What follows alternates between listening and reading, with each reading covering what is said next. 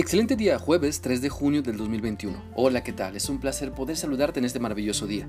Quiero animarte para que sigamos meditando en lo que la Biblia nos enseña en la carta a los Hebreos capítulo 10 y vamos a leer del versículo 30 al 31. Este pasaje dice así, porque conocemos al que dijo, mía es la venganza, yo daré el pago, y otra vez el Señor juzgará a su pueblo. Horrenda cosa es caer en manos del Dios vivo. A través de este pasaje podemos entender, de acuerdo al contexto de lo que la Biblia dice, que la venganza es de Dios sobre los que se apartan de Cristo, sobre los que pecan deliberadamente rechazando el plan de salvación por medio de Jesucristo. Por lo tanto, Dios da su merecido a los que le rechazan. Dios es justo en dar oportunidad ahora de arrepentirse a las personas, pero llegará el día cuando juzgará según los hechos de cada quien. Siempre es causa de aflicción ver que alguien se aparta de Dios, ver que alguien abiertamente sigue pecando deliberadamente o que rechaza el Evangelio de Cristo, insultando al Espíritu Santo, menospreciando a la iglesia, burlándose del plan de Dios.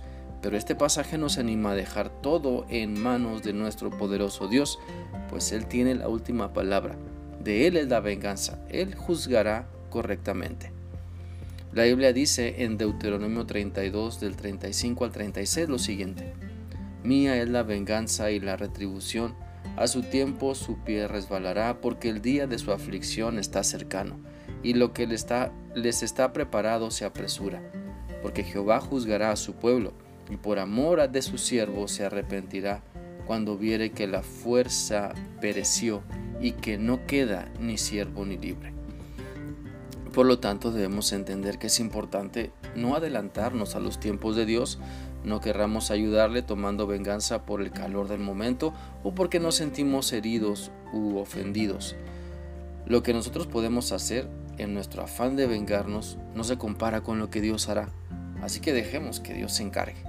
Muchas personas se aferran a querer conocer a Dios solo como un Dios lleno de amor, lleno de bondad, de misericordia, de gracia, y les cuesta trabajo entender que Dios es justo también y debe castigar el pecado. Hay consecuencias para quien nunca se quieren arrepentir de su mal camino. El juicio de Dios es inevitable y debemos estar listos, cubiertos entonces con la sangre de Cristo, arrepentidos de nuestros pecados para ser juzgados por nuestras acciones.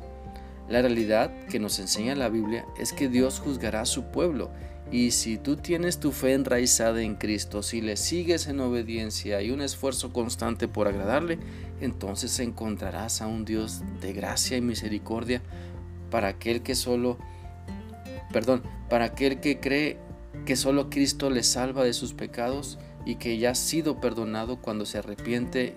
Su castigo ya fue llevado por Cristo en la cruz.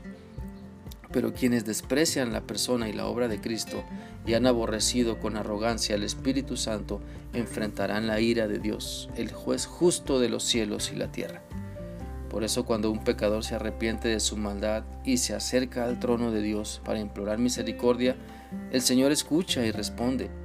La Biblia dice en 2 de Samuel 24:14 lo siguiente: Estoy entre la espada y la pared, respondió David pero es mejor que caigamos en las manos del Señor, porque su amor es grande, y que yo y que no caiga yo en las manos de los hombres. Es importante tener conciencia de nuestros pecados para ir a Dios en arrepentimiento y saber que nuestro pecado sin confesar nos aleja de Dios. Pero la solución que Dios nos da es reconocimiento, arrepentimiento y confesión para recibir perdón.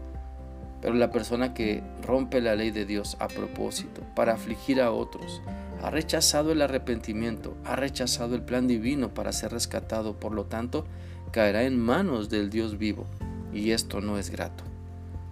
Por eso te animo para que ahora que es tiempo, te arrepientas de tus pecados y busques a Dios a través de su Hijo Jesucristo, quien es el único camino para llegar al Padre Celestial.